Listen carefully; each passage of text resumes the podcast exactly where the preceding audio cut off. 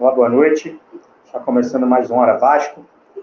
É, estamos aqui para falar de Vasco, né? Como a gente sabe, é, a gente gosta de estar aqui por perto, falar com vocês de Vasco. A gente não está num dia feliz.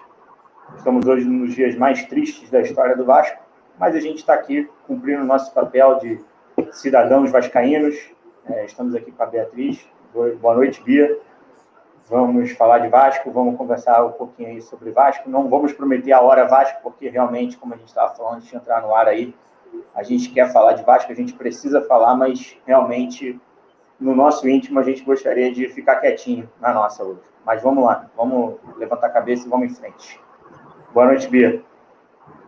Boa noite, Renato. Boa noite para todo mundo que está assistindo a gente. É, infelizmente, eu estava errada durante todo o ano não sei se o Fábio Queiroz vai aparecer por aqui, mas, enfim, ele estava certo.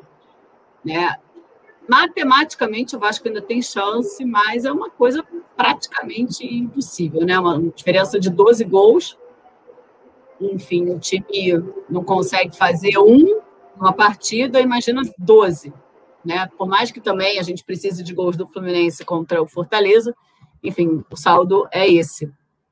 É um dia muito triste, né? A gente agora iguala o número de rebaixamentos ao número de títulos brasileiros. Né? E, assim, eu não sei nem que a única coisa que eu fiz ontem foi, e agora está me dando vontade de novo, foi chorar. Assim, por, pela instituição que a gente ama, por ver Vasco desse jeito, por ver que. Eh, eu ontem, por exemplo, nem quis assistir o jogo. Eu falei, não vou, eu estou tentando, eu fico muito nervosa, eu, eu chego algumas vezes até me sentir mal, e aí eu falei, cara, não vou. Não é, não é, não é, digamos, perder meu tempo, mas assim, eu não vou me fazer esse mal. Então eu fiquei aqui vendo, vendo outros jogos, e o meu filho estava até do meu lado, é, vendo o jogo do Vasco, ele comentava alguma coisa comigo, enfim, mas assim, depois foi muito difícil digerir ainda está sendo, e acredito que a gente vai ter um 2021 é, é, muito difícil. Acredito que não vai ser uma série B fácil, isso para ainda é pior, né? Porque a gente tem grandes clubes como o Vasco na série B, né? Botafogo, Cruzeiro, enfim, são clubes que, que, que não deveriam estar onde estão e estão por ingerência, né?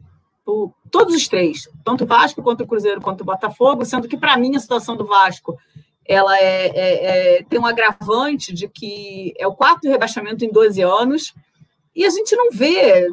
Enfim, tudo bem, eu vou falar assim: o Salgado entrou agora, não tem um mês que ele está no cargo, tem um mês, né?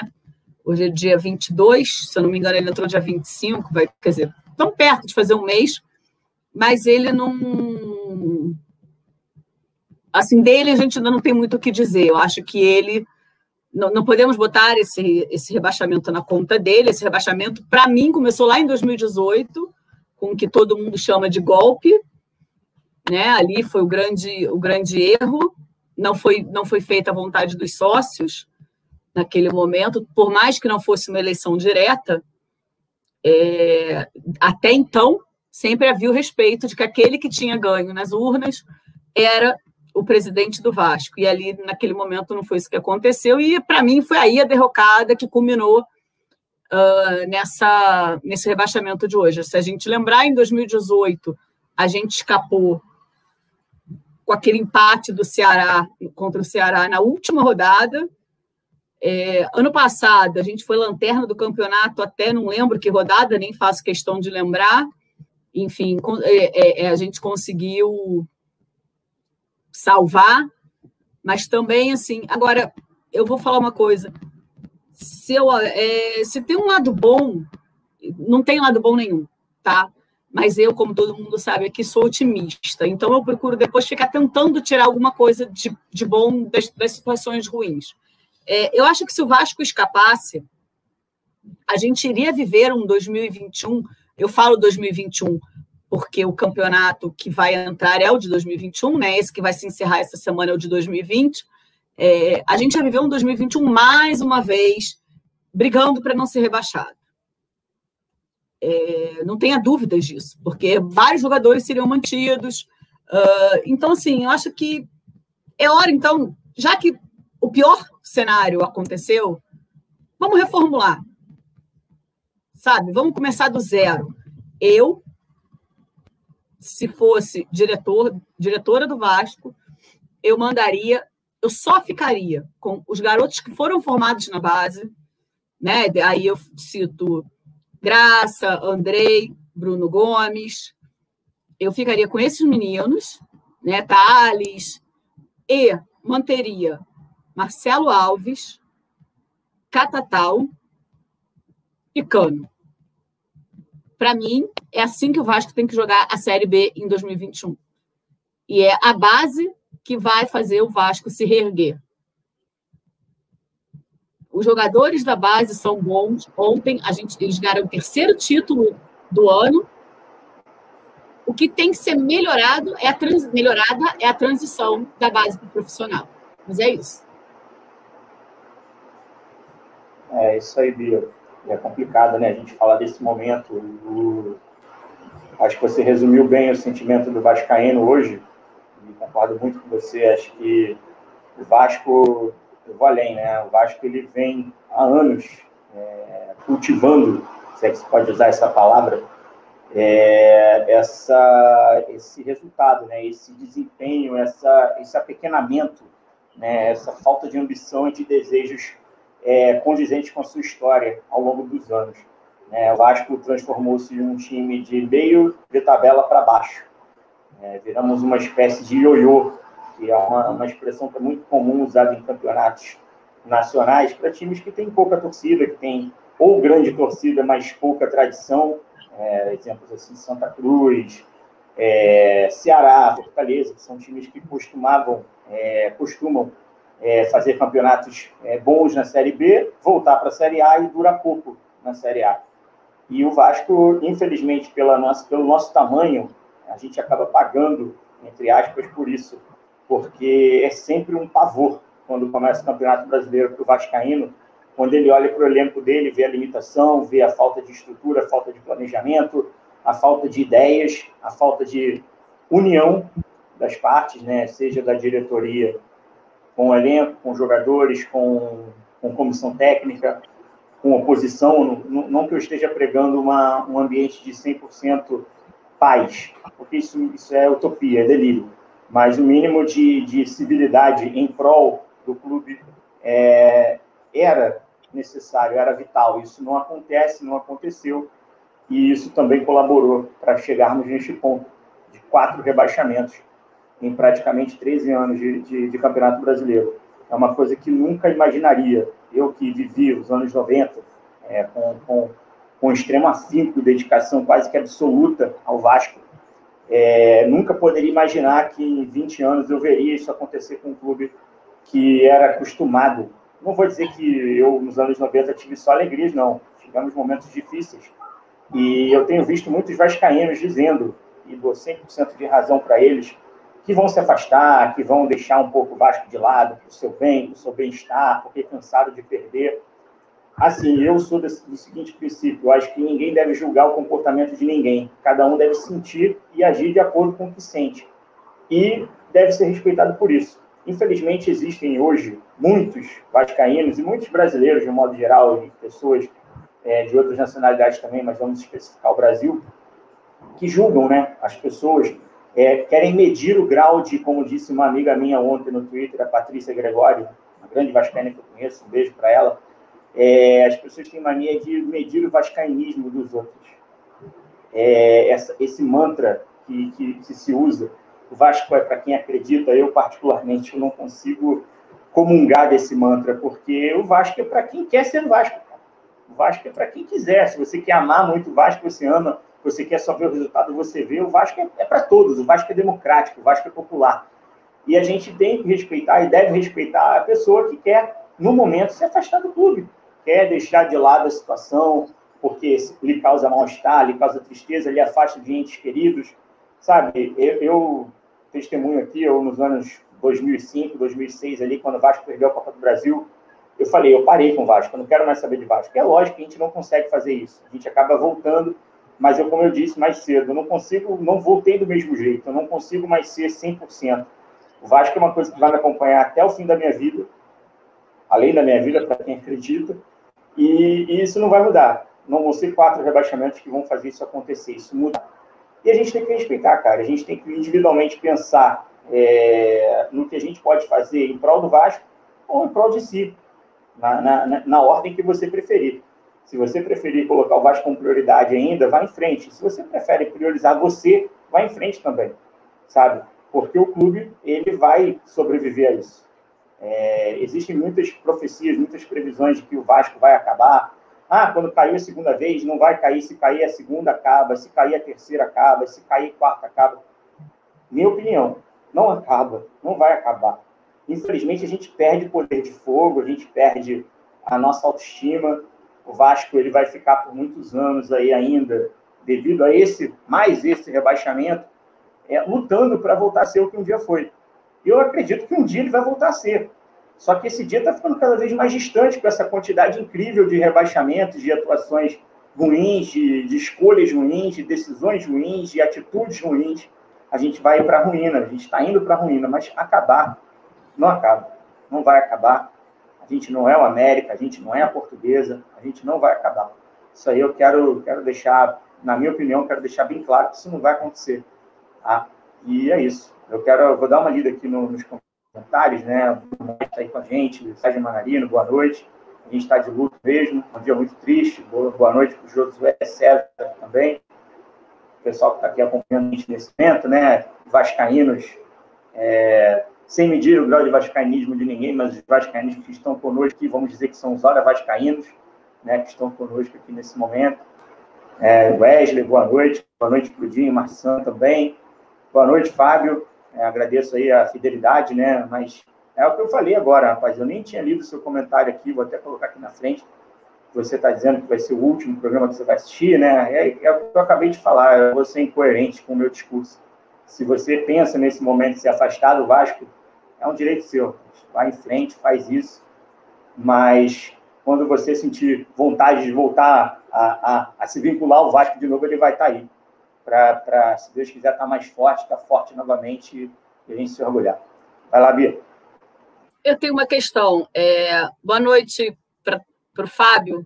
É, é, Fábio, enfim, eu estou dando uma boa noite especial para ele, porque o Fábio é uma pessoa com quem eu interajo muito aqui principalmente por causa do meu motivo, como eu já falei antes, na minha primeira entrada ele ainda não estava aqui.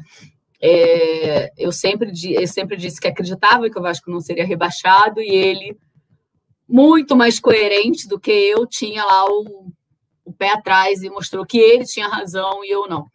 É, agora, é, ele tem uma, uma, uma, uma, ele tem uma frase aqui que, na verdade, eu, eu vou levantar uma, uma bola aqui para uh, para vocês, que é o seguinte: ele diz, esse rebaixamento será um estigma. Mesmo que voltemos ganhando tudo, para mim, o Vasco, como conhecemos, acabou. Aquele Vasco dos anos 90 jamais veremos novamente. É, eu concordo que, que, que, vai ser muito difícil a gente ver esse Vasco fim dos anos 90, né, início dos anos 2000, é, mas eu tenho uma pergunta. A gente está indo para o quarto rebaixamento da Série A para a Série B, né? Ok péssimo. Não queria nem o primeiro, que dirá o quarto. Vou citar aqui um, um rival. O Fluminense, ele foi para a Série C. No meu entender, é pior. Não sei se vocês concordam comigo.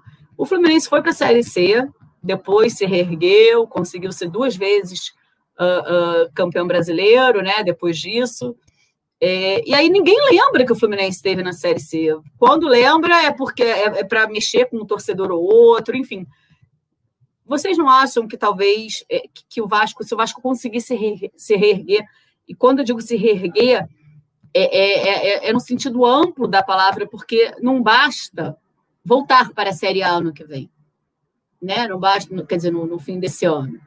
Né? Não basta só conseguir a classificação é, tem que haver uma reforma administrativa. Sabe, o buraco do Vasco é muito mais embaixo. Talvez eu falei aqui de 2018, mas talvez ele tenha começado lá em 2008.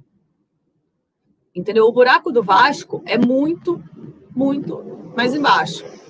Então, assim, eu concordo com o que o Eduardo falou. O Fluminense foi para a Série C e subiu por virada de mesa. Eu não quero subir por virada de mesa. Isso é uma das coisas até que eu tenho muito orgulho de dizer quando eu discuto futebol, que o Vasco caiu três vezes, quer dizer, agora é quarta, mas das outras três vezes que caiu, caiu, subiu na bola. É, não subiu campeão em duas delas, mas subiu, é o que importa. O primeiro ou o quarto estão na Série A de qualquer maneira. É, mas aí é isso. O Fluminense conseguiu, vamos dizer, se reerguer, né? apesar de ter subido na virada de mesa, subiu, mas se manteve. Enfim, é, será que se a gente conseguir essa reforma administrativa, essa reforma geral no Vasco, é, não, a gente não pode não esquecer, mas amenizar esse sofrimento? É, pois é, é a minha esperança.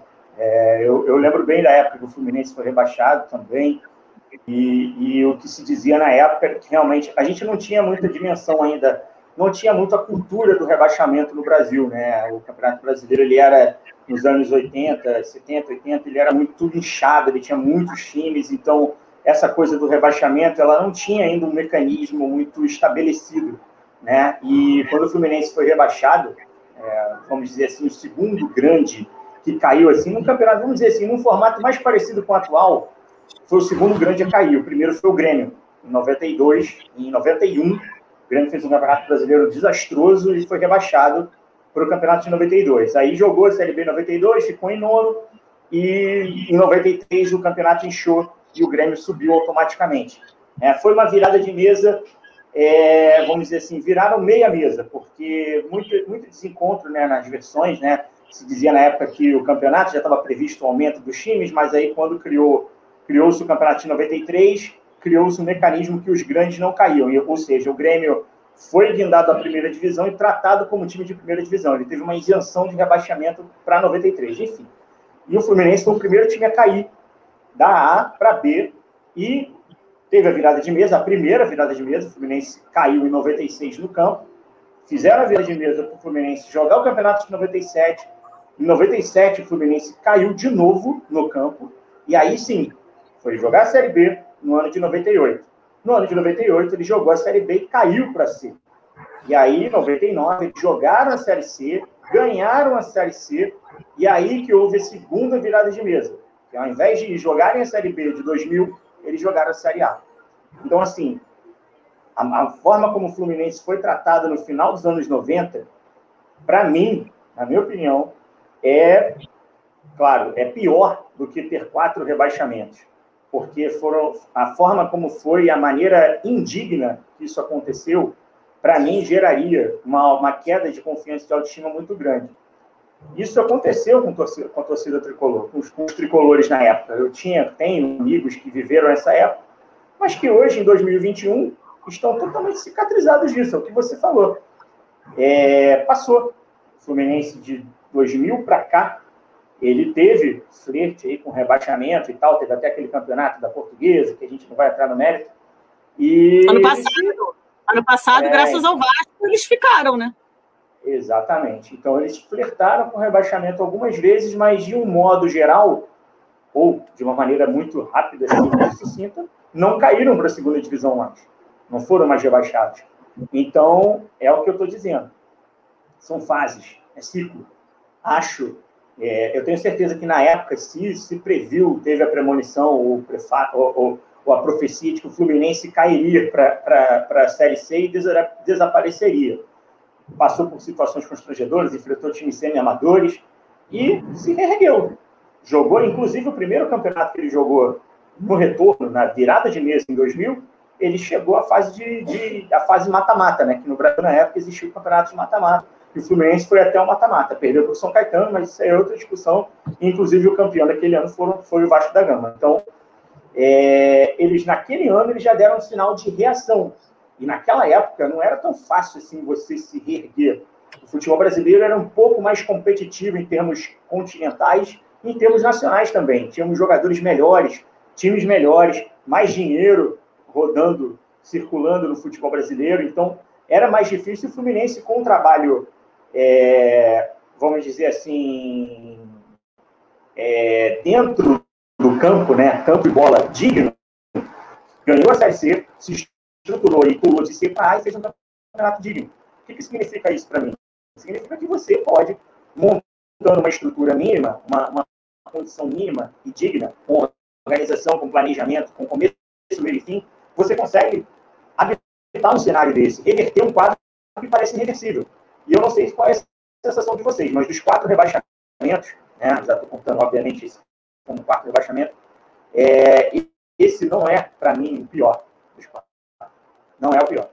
Time, por time, eu, eu, eu fico na dúvida se esse time realmente é o pior de todos, dos quatro que o Vasco teve. Porque, assim, o campeonato, o campeonato que a gente fez, o primeiro turno horroroso, e, e, e, perdia, perdia, perdia, perdia. Aquele, a gente foi rebaixado no primeiro turno, praticamente. Para mim, aquele foi muito pior do que esse. E o final, a sensação no final de reação, deu a impressão de que teríamos é, uma, uma facilidade maior na Série B. Isso não aconteceu. Então, assim, não dá para prever o que vai acontecer, dá para a gente sonhar, projetar. Que se haja, concordo com você, Bia, uma reformulação geral, total. A gente tem uma dúzia de jogadores ali que não tem condições de vestir a camisa do Vasco, seja na Série A ou na Série B. Esses caras precisam tomar o caminho da rua. Até porque, sendo bem sincero, sendo bem franco, muitos deles já sabem disso. Já sabiam e já sabem. É, jogadores como, por exemplo, não queria nominar muito, mas vamos lá, Neto Borges, Carlinhos, é, Gustavo Torres, sabe? São jogadores que claramente eles estavam buscando no Vasco é, uma espécie de, de esperança, de tentativa de alavancar as suas carreiras medianas. São jogadores de times medianos, que tiveram passagens por times medianos e passagens ruins, ou fracas, ou indiferentes. E o Vasco, pela condição, pela circunstância terrível que a sua direção conduziu, além de tudo, já, já era uma diretoria que já não primava pela capacidade, pela competência.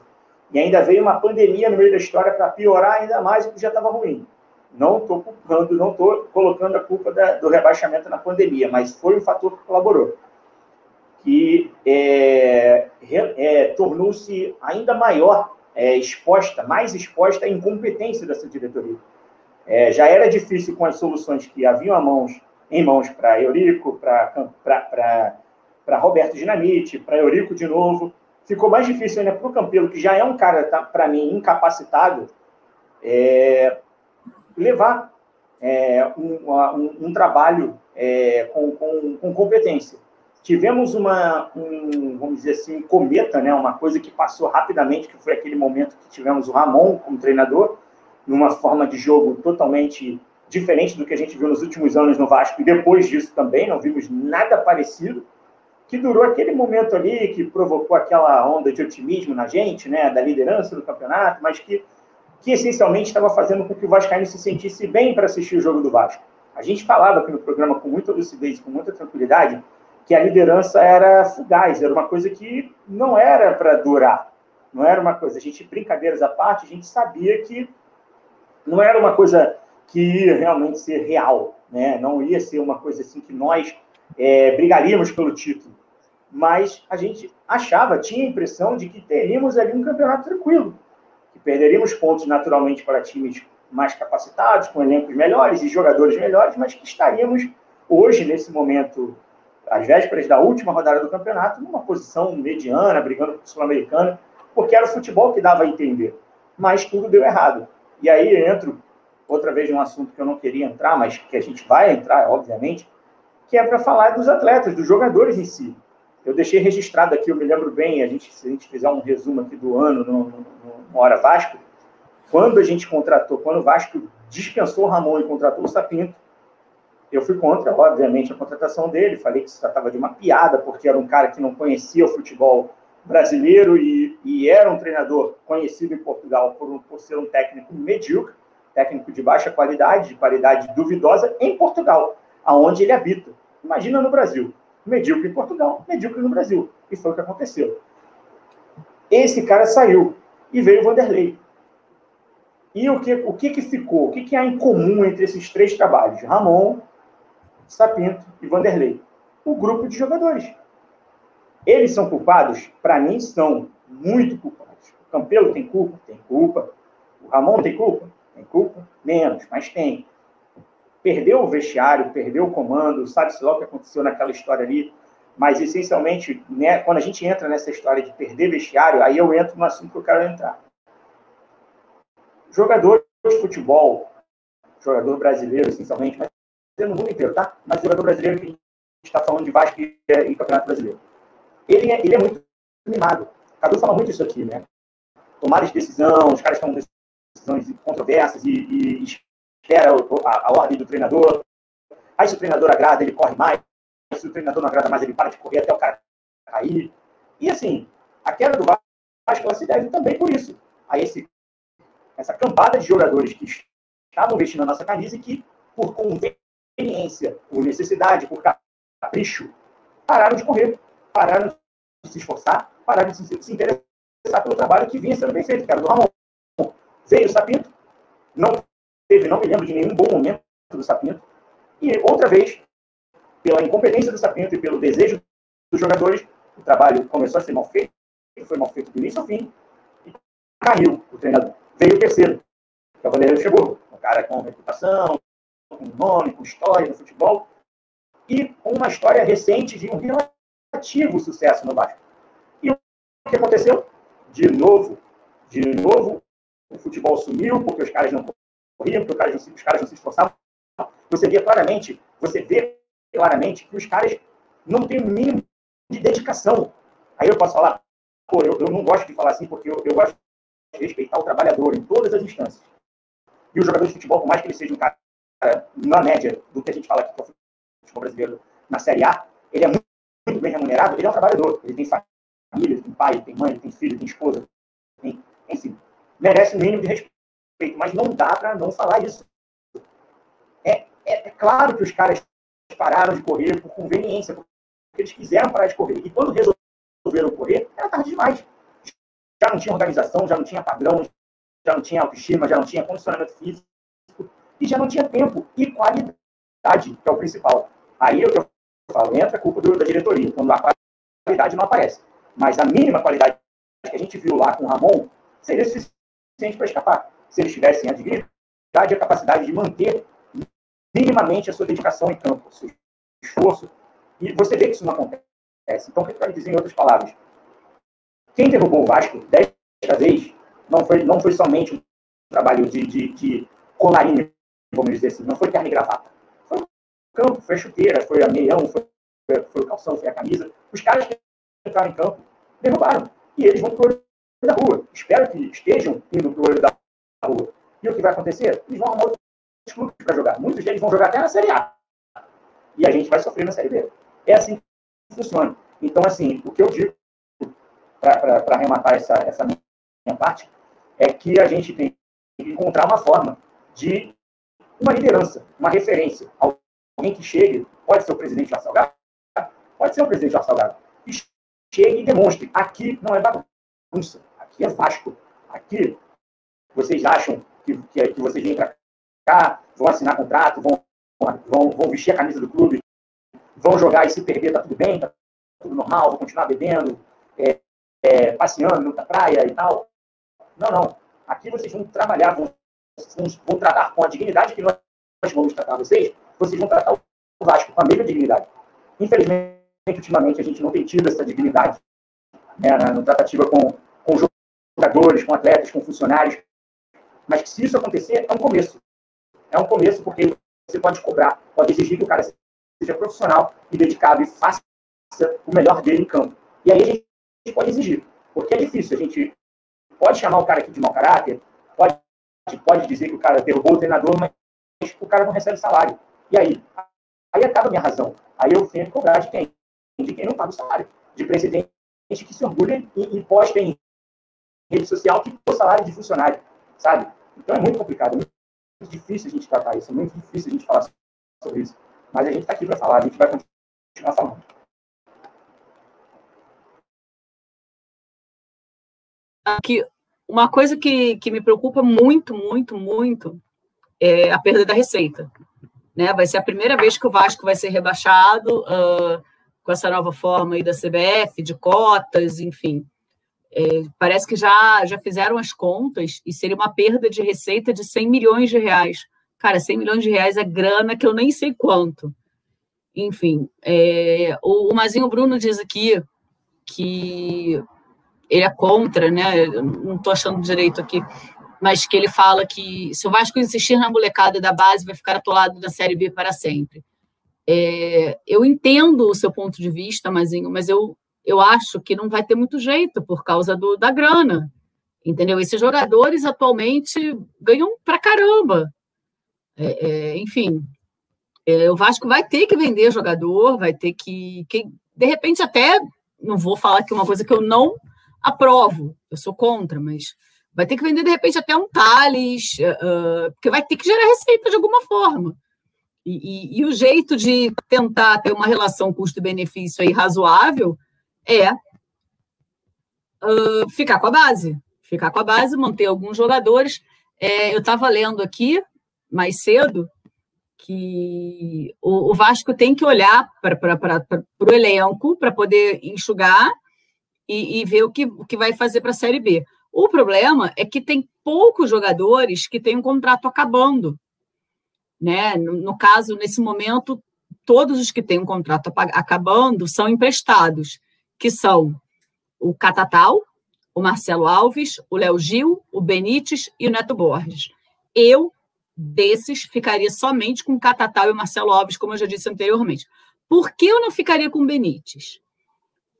O Benítez é um jogador fundamental no Vasco hoje, mas ele é um jogador caro e ele é um jogador que não está uh, ah, uh, ah, correspondendo no sentido físico da palavra. Né? Ontem mesmo ele não atuou. Então, assim, não adianta, o Vasco não vai poder ter esse luxo, ele vai ter que pagar por quem, tá, por quem vai trabalhar, digamos assim. Então, nesse caso, eu dispensaria o Benítez, né? É, sendo que o, o, o, contrato, os contratos do Catatal e do Marcelo Alves acabam agora já no domingo. Então, assim, eu manteria os dois. Né? O Benítez e o Léo Gil têm contrato até o fim de junho e o Neto Borges é, até o fim de julho. Eu, como falei aqui, para mim, esses três últimos podem ir. O Léo Gil pelo amor de Deus, né? Enfim. É, aí tem jogadores que são do Vasco e tem os contratos com um fim mais próximo. O Henrique, que acaba no começo de agosto, o Rio Kelme, que acaba no meio de outubro, Léo Matos, Cano, Pikachu, Marco Júnior e Torres, Andrei Miranda, até o fim de dezembro desse ano. Sendo que o Torres é emprestado. Esse, para mim, já devia ter ido. Porque depois que o Luxemburgo entrou, por exemplo, ele entrou em campo. Então, por mim, já tinha ido. Aí, e desses, então, jogadores que pertencem ao Vasco com contrato mais próximo. Henrique, Riquelme, talvez eu ficasse. Assim, para mim, o jogo que rebaixou a gente tem a culpa do Henrique. Para mim, o jogo que rebaixou a gente foi a, a derrota contra o Curitiba, né? E, e 90% daquela derrota a gente pode dedicar ao Henrique mas eu ficaria com ele. É... Enfim, Léo Matos, por mim, pode ir embora. Cano, eu ficaria, eu tentaria manter. Picasso, Marcos Júnior, Torres, tchau. Andrei Miranda, eu ficaria. É, aí depois, Caio Lopes, Alexander, Fernando Miguel, Castan, Werley, Carlinhos, Caio Tenório, Thiago Reis, Lucas Santos, Thales Magno, Juninho e Fintelman têm contratos que terminam ao longo do ano que vem, né? Durante 2022. Já o Ricardo Graça, o e o Bruno Gomes, no fim de 2023, e o PEC e o Vinícius até 2024. Quer dizer, dessa última lista aí que eu citei, esses que têm contrato até ao longo, ao longo de 2022, é, eu não ficaria com o Fernando Miguel, o Castan, o Erley e o Carlinhos. O resto eu ficaria, é o que eu falo aqui. É a base. Eu acho que a gente vai ter que usar a base, a gente vai. E, e sabe por que, que eu também acho que a gente vai ter que usar a base? Porque eu penso que a base é Vasco. Sabe? A base, muitos jogadores da base amam o Vasco como a gente. Eles cresceram ali, eles devem o que tem até o momento ao Vasco. Então, são muitos deles são vascaínos de fato. né? Porque é muito difícil você começar a jogar num time que não seja o seu time de coração. Então, assim, eu ficaria com esses. Mas alguns aí a gente vai ter que engolir por causa do contrato. Agora, se não tiver multa, se for uma multa razoável, talvez valha a pena pagar.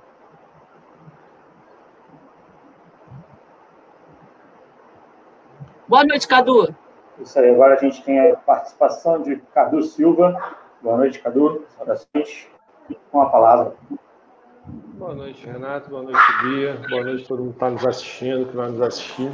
Já não é um dos dias mais felizes da, da vida, não, mas peguei um pouquinho do, do final da opinião da Bia aí. Concordo em partes em alguns nomes, e assim, eu faria com esses jogadores de salário alto, que ainda tem contrato que hoje eu até desconheço quais são, eu faria bater de clube em clube aí da primeira divisão. Ah, você quer. Foi até eu falei ontem no grupo isso. Ah, o Pikachu, por exemplo. Ah, no Grêmio da vida. Ah, quem você tem? Ah, tenho dois jogadores aqui, hipotéticos. Léo Chu e mais um. Ah, beleza, vamos fazer uma troca. Ele vai por empréstimo até o final do ano, é o tempo do contrato dele acabar, vocês emprestam ele por um ano com opção de compra, preferência, algo do gênero.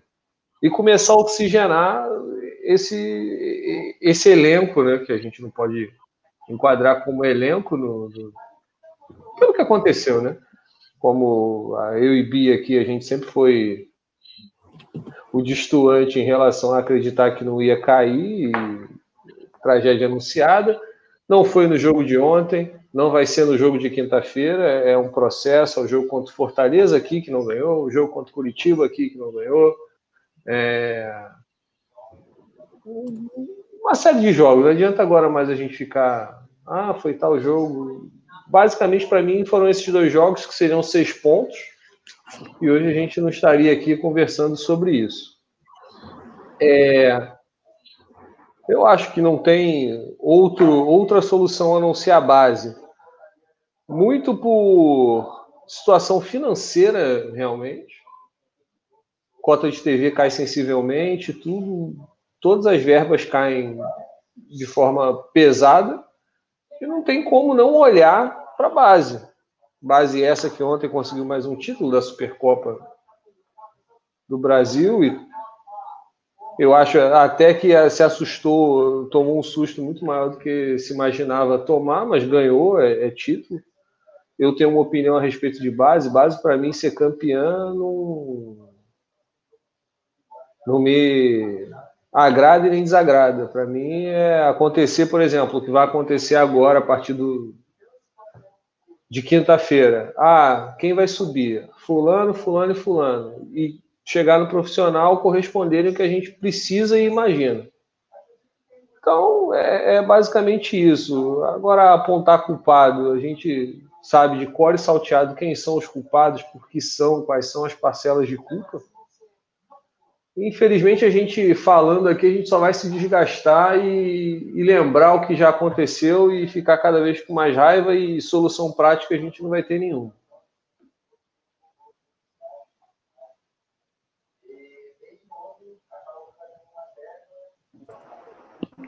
É, eu não sei se você. Boa noite, boa noite para o Zé Sérgio.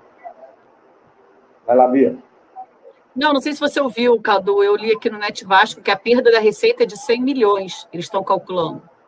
Então, é, é praticamente a cota anual. O Vasco, com os descontos aí e tudo mais, que já adiantou bastante cota nos últimos anos, era basicamente o que a gente recebe como cota de TV. Então, como a cota de TV é a cota principal de 90% dos clubes brasileiros, é um impacto grande. Então não tem muito o que inventar. Ou vai usar a base ou não vai ou usar. vai usar a base.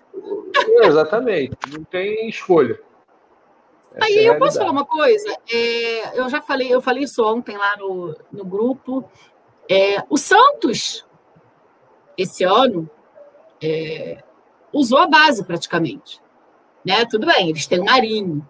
Mas é, eu acho que é isso que o Vasco tem que fazer, sabe? Pegar um bom jogador de meio campo, tentar manter o cano e, e ir com a base. O Fluminense também. O Fluminense tem Nenê e Fred, que são dois jogadores uh, para a idade, né, para a profissão, considerados velhos.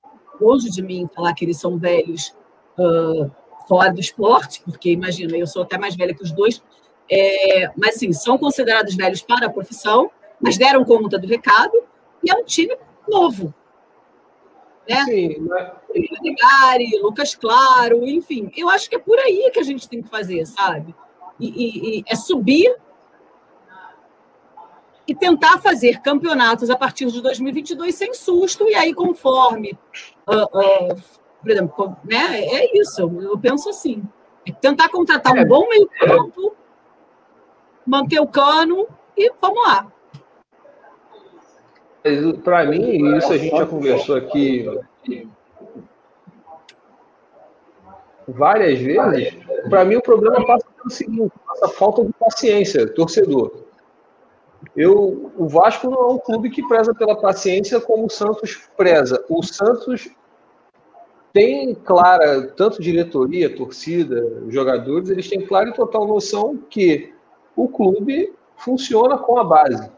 Historicamente, a, a, o funciona com base. O Santos teve um jejum gigante nos anos 80, nos anos 90 até 2002 tiveram os, os principais jogadores do país aí, teve Rincon, Edmundo, o que você pensar, e nem por isso se em título. Só começou a, a, a voltar a vencer, a ter destaque no cenário nacional internacional quando olhou para dentro. E eu não sei é, até falando do Mazinho, ah, jogadores da base do Vasco não tem sangue. O problema para mim, Mazinho, não é nem a questão de ter sangue ou não ter sangue. A gente não tem retaguarda.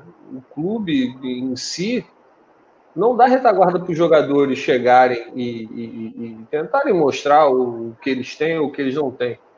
Hoje você vai chegar e botar, você vai jogar os garotos, os garotos desses na fogueira. Não vou dizer que, ah, por exemplo, do time que ganhou ontem, ah, sobem 20 jogadores, os 20 vão render? Não. A margem é bem pequena, é 3, 4 jogadores estourando. Mas eu acho que o planejamento tem que ser baseado em cima disso. Ah, tem os garotos? Tem, mas a gente precisa de uma espinha dorsal para dar retaguarda. Não acho que Fernando Miguel, Castan e, e outros jogadores aí sejam o, o, o que a gente precisa, não. Até falaram, ah, o Cano não deve continuar e tudo mais. Para mim, assim, eu acho que fora do futebol brasileiro, ele não fica no futebol brasileiro. Ponto. É, é, Para mim, a discussão é outra.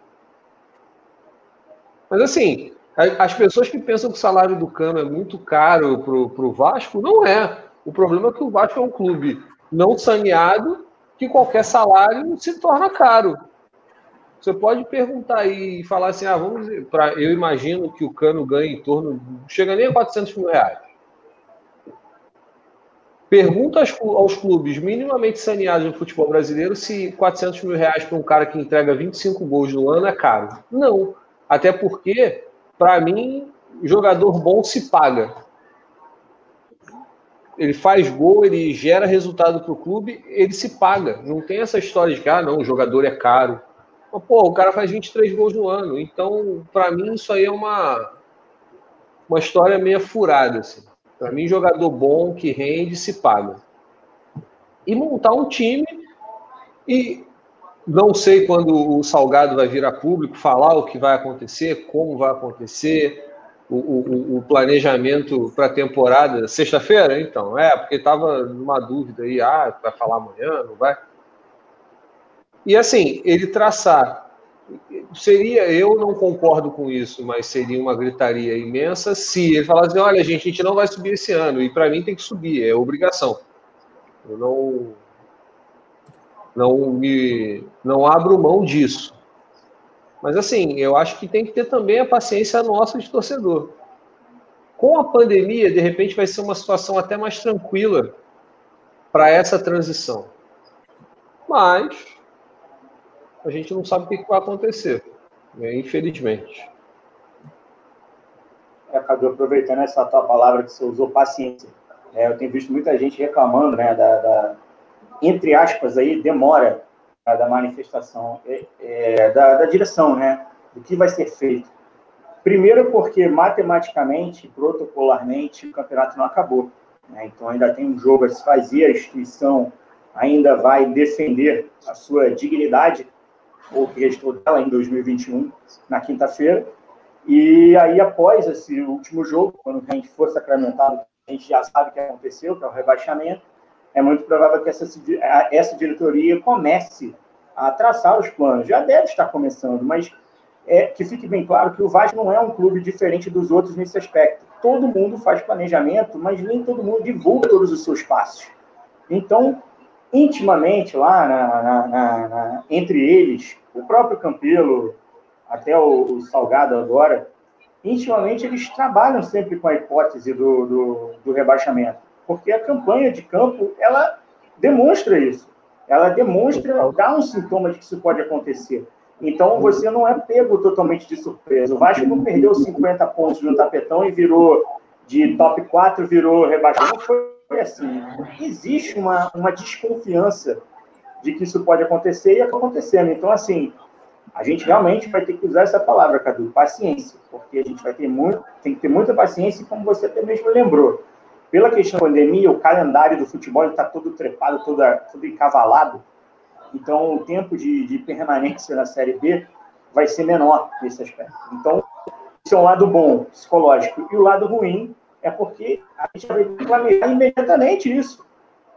Vai começar imediatamente o não o planejamento, como eu já disse anteriormente, acho que já começa um planejamento, uma possibilidade, ela é explorada. Ela não é a predominante porque a realidade não era essa até o momento.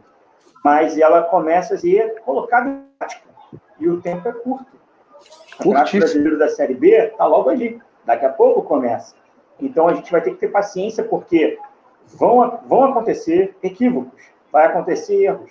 Mas a gente espera que esses erros sejam menores comparados aos acertos, ao progresso, à evolução. E eu concordo com você, não, não aceito o Vasco não subir o Vasco da Gama, quando cai para a Série B, ele é automaticamente o candidato favorito a subir a Série A. É, como a Bia bem lembrou no início do programa, vai ser uma Série B muito peculiar. Cruzeiro, Botafogo, Ponte Preta, é, Curitiba, Goiás, é, são times que, que não, não são, com exceção do Cruzeiro aí, que é mais perto do Vasco e o Botafogo, não são times do tamanho do Vasco, mas são times que incomodam quando jogam Série A. E na Série B, que o número de vagas é, vamos dizer assim, restrito, são quatro vagas, e a pressão, como eu falei anteriormente, fez com que faz com que o Vasco entre com peso maior nos campeonatos brasileiros recentes, vai pesar também B. A nossa obrigação de subir Vasco, Cruzeiro e Botafogo são automaticamente três favoritos das quatro vagas ali. E qualquer resultado negativo numa chuva, numa noite chuvosa em Pelotas, numa tarde quente em, em, em, Belém do Pará contra o Remo, assim, vai pesar ainda mais a camisa do Vasco contra a gente, se a gente não souber é, lidar com a realidade. Então vai ser complicado. E eu vou trazer uma, a, a baila aqui uma questão que a gente não tocou ainda, sobre a comissão técnica. Eu já dou minha opinião e pergunta de vocês. Guerreiro Luxemburgo, continua ou sai? Por mim, ele sai. Para mim, não. Ele chegou, ele chegou no, no, no, no, nível dele da carreira que ele realmente, finalmente, enxergou o tamanho dele em 2021. Ele foi um grandíssimo treinador, foi um treinador histórico do futebol brasileiro, mas foi, infelizmente, ficou para trás. Infelizmente, ele tem culpa no rebaixamento, sim. Ele errou bastante em jogos cruciais no Vasco nessa reta final. E o discurso dele pode ser confundido com humildade para mim? Pode, ser atribuído como humildade, mas para mim é um reconhecimento de que sua carreira chegou ao fim. E uma última da última tentativa é se oferecer a treinar o Vasco na Série B para reerguer o Vasco. Não vejo nenhum cenário que o Vasco ganhe a Série B, ele volte com o Vasco para a Série A como redenção para ele.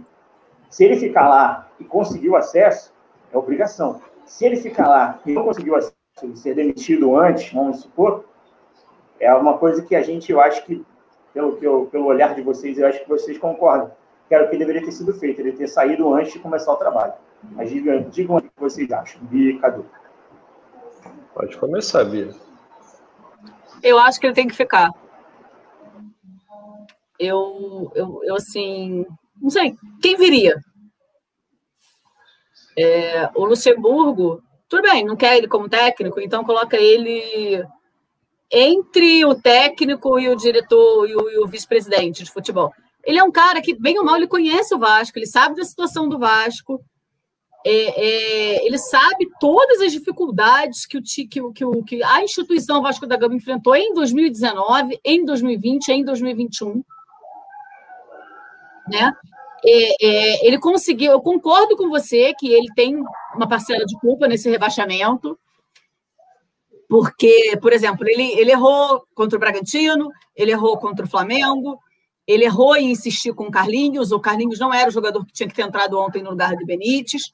Uh, eu, eu, concordo que ele tem a sua parcela de culpa no rebaixamento, mas concordo também com o que você falou antes, que a culpa não é só dele.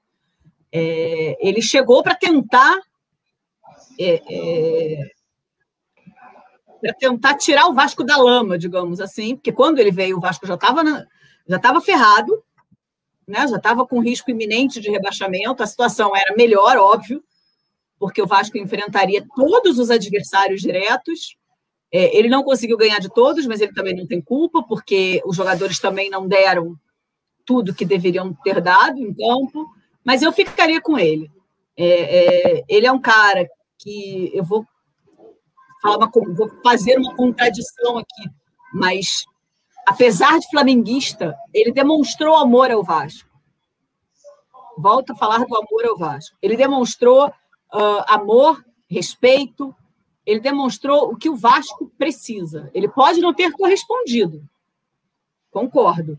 Mas, assim, ele teve coragem, é o que o Fábio Queiroz está falando aqui, ele teve coragem de assumir a bomba que é o Vasco, quando o Vasco estava na lanterna em 2019, e agora, quando o Vasco estava com risco iminente de rebaixamento, ele abriu mão. Ah, pode. É, é, é, é, não é humildade, mas ele é um cara que ele não precisa da grana.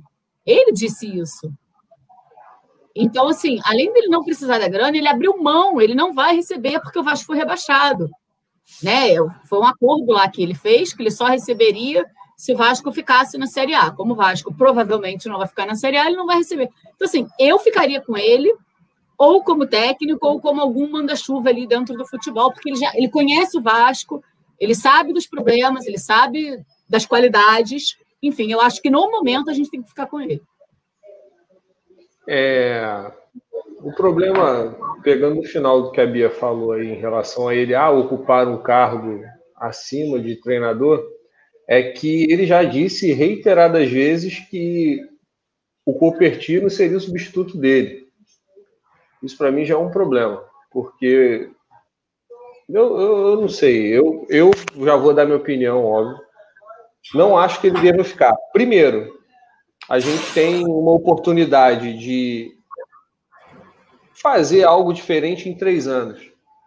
Trazer um técnico que realmente, não que o Vanderlei não tenha ideias consolidadas de jogo. A história dele mostra que ele tem ideias consolidadas de jogo. Porém, eu já acho atrasadas. Ah, para você jogar uma Série B, você tem que. É, é, é, um futebol diferente do praticado na Série A, concordo. É, é, é muito mais a busca do resultado do que propriamente o jogar. Mas eu buscaria um técnico que você conseguisse, pelo menos por dois anos, você pegar e usar. E assim, por achismo, não estou, não tenho informação, não sei de nada. Mas pelo perfil do pássaro, eu não duvido que ele vai procurar o Fernando Diniz, não.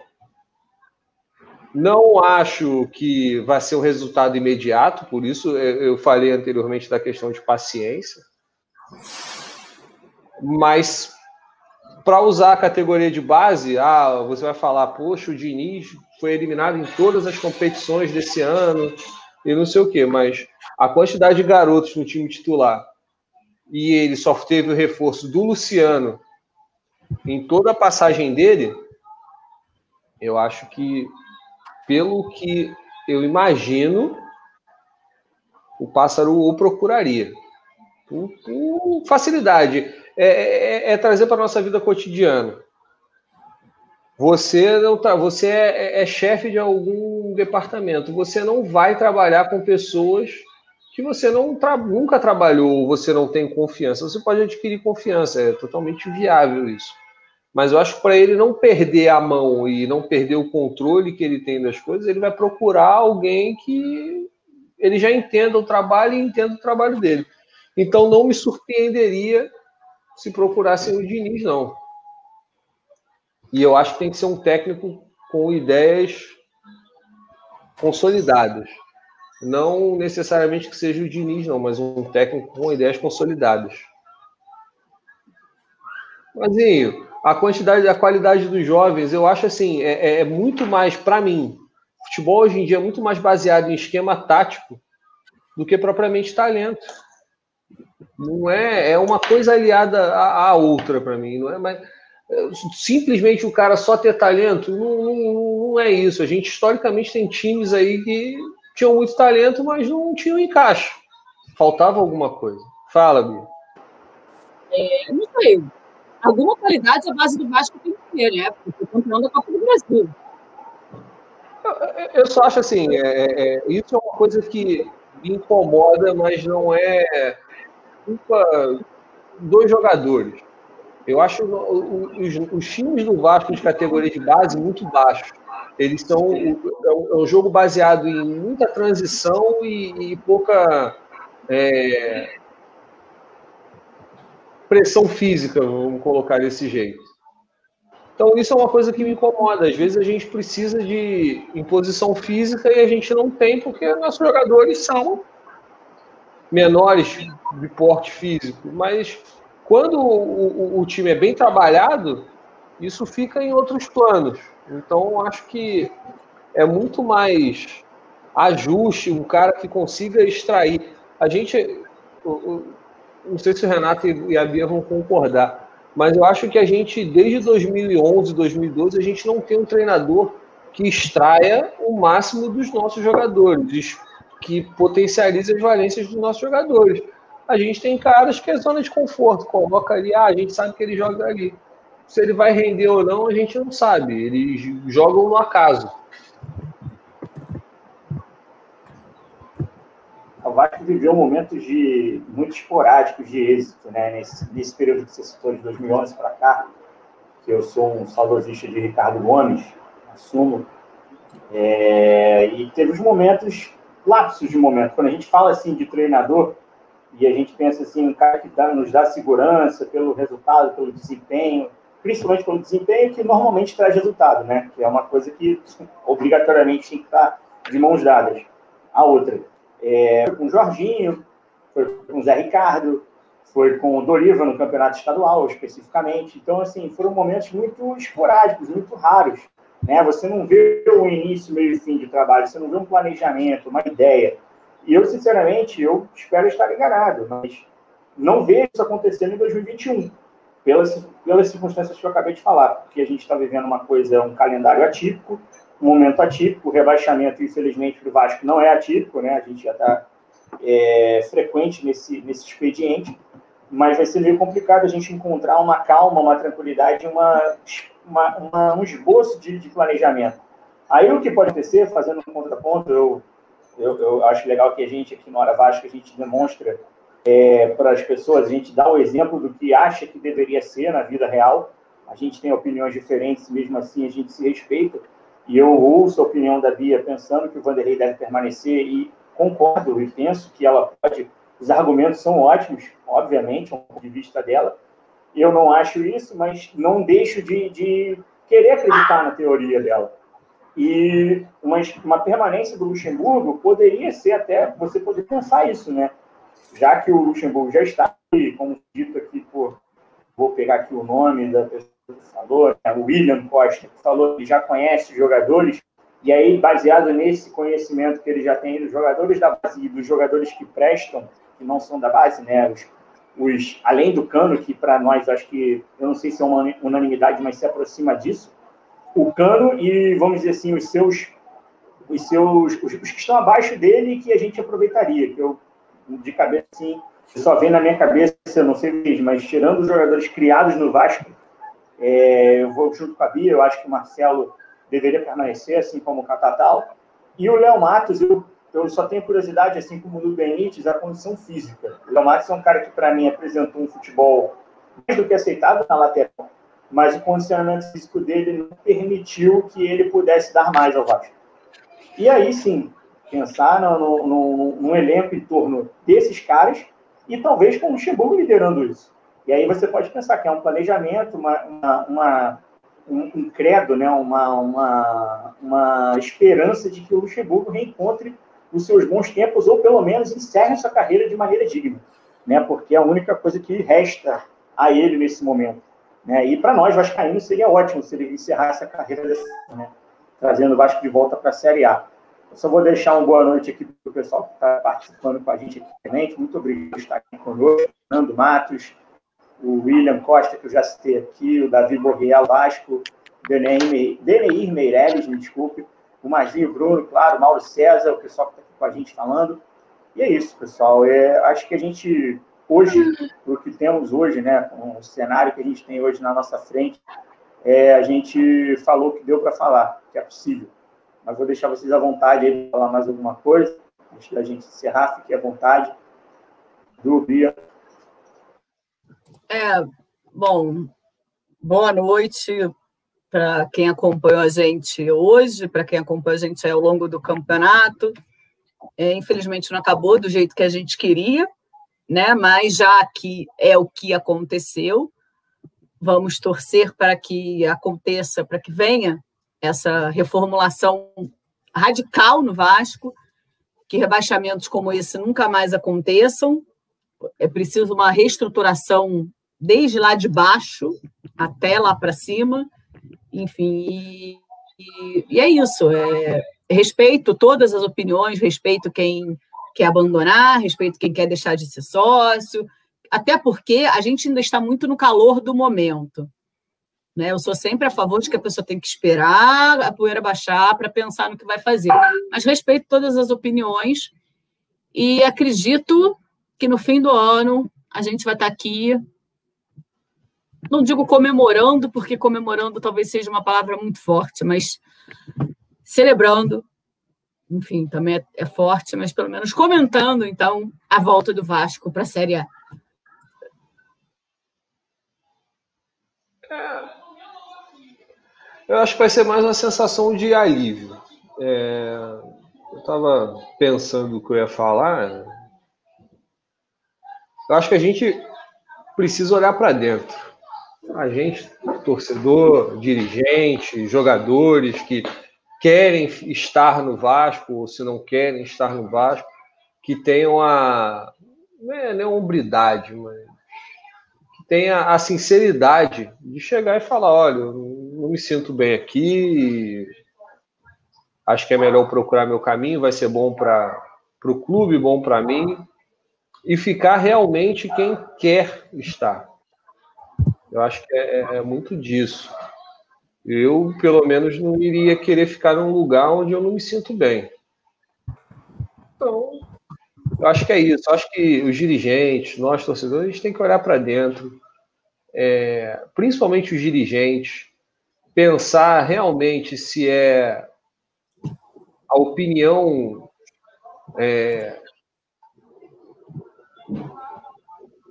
é, unilateral de ah, eu quero que seja assim. A gente nunca foi um clube é... fechado, a gente teve períodos de fechado, mas a gente sempre foi um clube muito democrático em, em, em difusão de ideia, de, de raciocínio e tudo mais. Eu acho que tem que ser isso. O Vasco tem que ser colaborativo. Se a gente não, não, tiver um ao lado do outro, para tentar ajudar, fazer o que pode. Como a Bia falou, respeito quem não quer ser sócio, quem precisa se afastar porque faz mal. A gente. Todo mundo aqui conhece alguém ou, ou outras pessoas que já falaram: ah, eu não vou esse ano acompanhar, como eu já fiz isso no, no, no último rebaixamento, eu me afastei completamente, não queria saber. É, é, é necessário a gente precisa sair, às vezes, do turbilhão que a gente se coloca. Ou colocam a gente. Então, infelizmente ou felizmente, é o tempo que vai consertar ou não tudo isso que está acontecendo. Espero que conserte, que a gente consiga ver coisas melhores daqui para frente, mesmo com um panorama bem ruim. E sem verba. Eu acho que é esse momento de adversidade quem pode fazer diferença, jogadores, diretoria, que nesse momento de adversidade histórica dentro do clube, porque isso não é resultado de um período ruim, não. São bons, longos anos, infelizmente, ruins.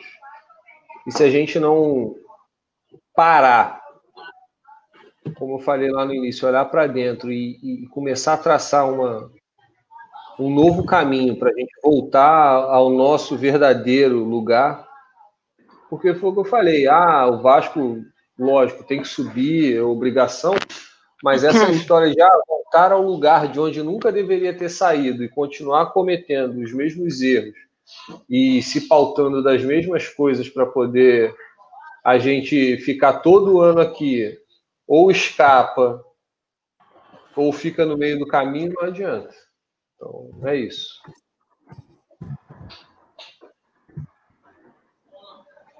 É isso aí, pessoal. É isso aí, galera. É, vamos ficando por aqui, agradecendo mais uma vez quem esteve conosco, quem não pôde estar. Mandar um abraço para o Igor aí, que não pôde estar com a gente hoje. É, e é isso. Uma boa noite. Hora Vasco vai ficando por aqui. Boa noite a todos, uma boa semana e estaremos aqui logo, logo falando de Vasco de novo. Espero que com notícias melhores, com um astral melhor. Vai ser difícil nesse primeiro momento, mas a gente vai ter fé, a gente vai acreditar, porque é o que a gente fala, o futebol é muito cíclico, né? é feito de ciclos, de fases. A fase ruim do Vasco está durando já há muito tempo, mas, cara, uma hora vai acabar. Uma hora essas coisas vão começar a acontecer com menos frequência ou deixar de acontecer, principalmente o rebaixamento, né? Mas é isso. Boa noite a todos, obrigado pela companhia Bia, Cadu, e é isso. Até a próxima semana. Hora Vasco fica por aqui. Um abraço a todos, boa noite, boa semana e cuidem-se. Saúde para todos. Vasco.